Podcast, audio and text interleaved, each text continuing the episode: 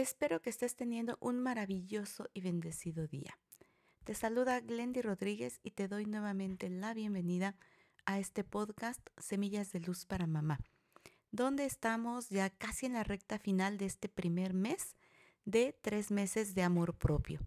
Te voy a comentar que al término de este mes vamos a hacer un pequeño cierre y por hoy el recordatorio es que en todo momento tengas presente que eres buena y eres suficiente.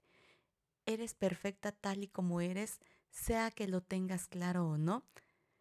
Ha sido pensada por algo mucho más grande y tal como te encuentras en este momento, es lo mejor que puedes brindarte a ti misma y a los que te rodean.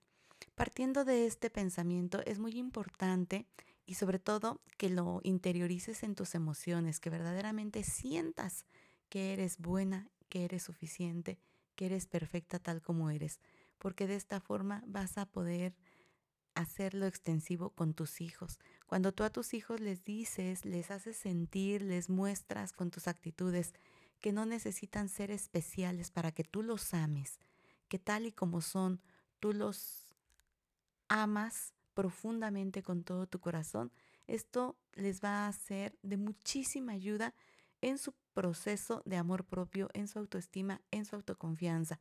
Y como sabemos aquí en este podcast, todo lo que trabajamos contigo, la intención es que pueda ser expandido a tu familia. Así que este recordatorio es vital. Eres suficiente, eres perfecta tal y como eres. Eres la mamá que tus hijos necesitan.